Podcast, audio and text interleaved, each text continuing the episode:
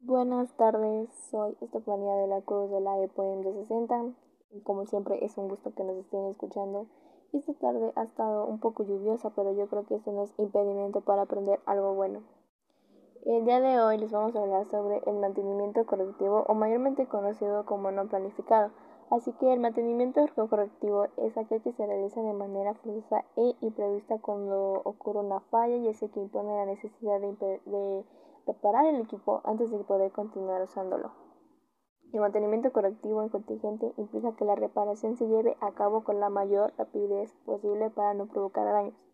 En estos momentos podemos pensar, ¿cuándo aplicar el mantenimiento correctivo? Y la respuesta es, se realiza antes de que ocurra una falla o avería con la finalidad de mantener los equipos trabajando y para poder reducir las posibilidades de fallas.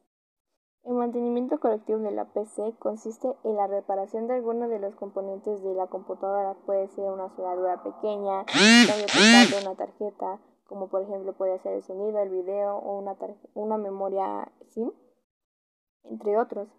O puede ser el cambio total en cualquier de algún dispositivo periférico como es el ratón, el teclado, el monitor, etc.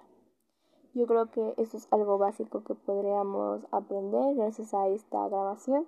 Así que ahora ya sabes algo bueno, algo que contar cuando no tengas plática.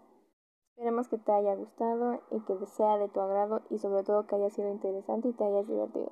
Hasta luego.